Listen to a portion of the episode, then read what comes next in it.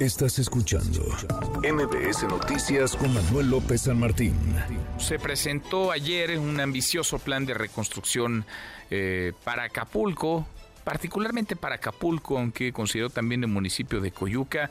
Hoy ya se publica la declaratoria de desastre para 47 municipios que fueron arrasados. Algunos de ellos tuvieron una afectación severa, otros menor, pero en todo caso hay muchos, muchísimos, cientos de miles de damnificados, de personas afectadas.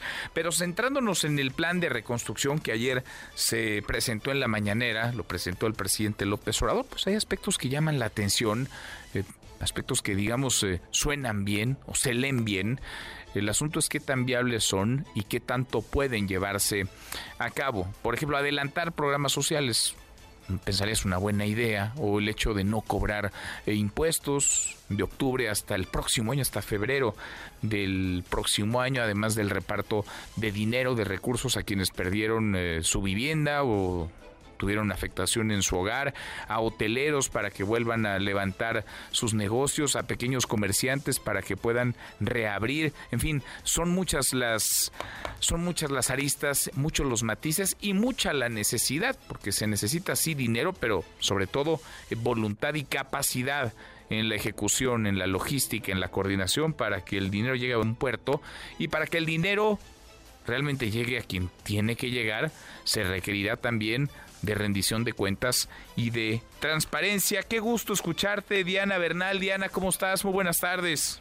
Hola Manuel, con el gran gusto de escucharte, poder platicar contigo en esta tarde y con tu auditorio. Y fíjate que de lo que comentabas, que ayer se publicó este plan de recuperación y reconstrucción de 47 municipios afectados, esto ya vino precedido, Manuel, por un decreto de beneficios fiscales. Este decreto que fue emitido por el propio presidente Andrés Manuel López Obrador entró en vigor desde el pasado lunes 30 de octubre. Y este decreto, que es donde se ve todas las facilidades que van a tener los contribuyentes que tengan su domicilio fiscal en las zonas afectadas, o bien que tengan una sucursal, una agencia o cualquier establecimiento, este decreto a mí me parece que para empezar es una muy buena medida, Manuel. Yo he oído que ha sido muy criticado, pero es un decreto emergente para una situación de emergencia. Y si te parece bien, pues platicamos de los principales beneficios que los contribuyentes, los que pagan impuestos en Acapulco, gozarían gracias a este decreto. A ver, cuéntanos, ¿cómo, cómo lo ves, Diana? ¿Dónde ves esos eh, beneficios? ¿Se puede, no se puede? ¿A quién estaría, digamos, eh, apoyando esta decisión, estas políticas públicas en este momento de crisis, de emergencia? Mira, eh, Manuel, comentaba yo el lunes también en MBS que no era posible que con la situación de desastre que se vive en Acapulco y otros municipios, todavía los que pagan impuestos tuvieran que estar pensando en encontrar una computadora con conexión a Internet o algún dispositivo inteligente para poder presentar su declaración mensual de impuestos sobre la renta, de impuesto al valor agregado y del famoso IEPS, que es el impuesto especial de producción y servicios, y que urgía una amnistía eh, leyendo yo amnistía como una especie de, de mm, espacio, de tiempo para que los contribuyentes puedan cumplir. Entonces, la primera buena noticia es que todas las declaraciones que se tienen que presentar por octubre, el 17 de noviembre, y todas las que se tengan que presentar hasta enero, hasta el 17 de enero, o sea, por los meses de octubre, noviembre y diciembre, quedan suspendidas hasta febrero de 2024. O sea que ahorita los contribuyentes no se tienen que preocupar ni por declarar ni por pagar si procede un pago. Ahora algunos dicen, eso no es condonación de impuestos. Efectivamente no es condonación, porque el presidente mandó una iniciativa por la cual en la Constitución se establece que están prohibidas las condonaciones de impuestos no es condonación. Por lo que toca lo que ganaron en octubre, antes de que entrara el huracán, lo tendrán que pagar y declarar en febrero. Pero Manuel, en noviembre y diciembre, pues cuáles impuestos se van a declarar en ceros. Entonces, en realidad, lo importante es que no tengan que presentar la declaración provisional de esos dos meses, noviembre y diciembre, porque ¿cómo vamos a exentar de impuestos cuando no hay actividad económica? Lo que podemos exentar es de presentar declaraciones que esa, aunque tengas cero de ingresos, la tienes que presentar. Ah, interesante, interesante. Ahora, eh, se habla de que esto, digamos, es retroactivo, ¿no? Porque es al mes de octubre. Diana, ¿es de octubre a febrero, entiendo, del próximo año? No, la, en realidad la tregua es octubre, noviembre y diciembre, pero como la declaración de diciembre se presentaría en una época normal el 17 de enero, pues lo mandan hasta febrero para que así diciembre realmente quede con un respiro. Y fíjate que hay otros temas interesantes que, si me permite, me gustaría comentar.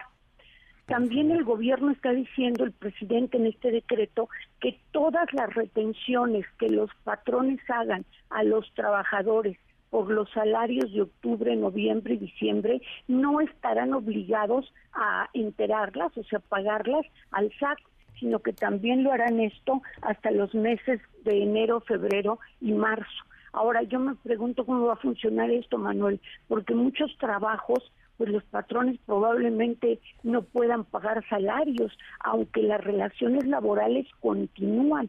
Y por eso me parece un buen apoyo del gobierno, que no solamente le dice al empleador, no me tienes que dar las retenciones por salarios, sino que también suspendió todo lo que es presentación de declaraciones y pagos de aportaciones al Seguro Social y al Infonavit. O sea que yo creo que el gobierno está haciendo esto pues para que los patrones no cierren sus fuentes de empleo y aguanten estos primeros dos meses de crisis, porque creo que el decreto se debe ver como una primera medida en materia fiscal, no como algo ya definitorio. Y por otra parte, pues también están dando una deducción inmediata de inversiones. ¿Qué significa esto? Significa que si una empresa compra, por ejemplo, una barra para una empresa turística, una barra para el bar, pues eso es una inversión, es un bien de activo fijo y lo va a tener que restar de sus ingresos que le cobre el fisco, lo va a tener que restar en los siguientes años. Ah, no, ahora todo lo que compres en las zonas afectadas como empresario, ya seas persona física o sociedad, y que sea para lograr la rehabilitación, la reconstrucción, la recuperación de tu negocio, lo puedes restar al 100 o sea, si yo compro una barra para un bar y me vale, por decir algo, 300 mil pesos y además no tengo ingresos porque me estoy recuperando, ¿qué va a suceder, Manuel? Que voy a tener saldo a favor, que voy a poder cobrar para a partir de marzo del año que entra que presente mi declaración anual. Entonces yo creo que es una buena noticia. El gobierno asume que no tienes ingresos, pero sí te permite restar, ahora sí que perdóname la expresión, de una los gastos que hagas en bienes de activo fijo para recuperar tu, la actividad de tu negocio. ¿Lo ves bien entonces, Diana, en términos generales? Eh, ¿Ves bien estos beneficios fiscales? ¿Los ves eh, no solamente eh, posibles, sino de ayuda en esta, en esta situación?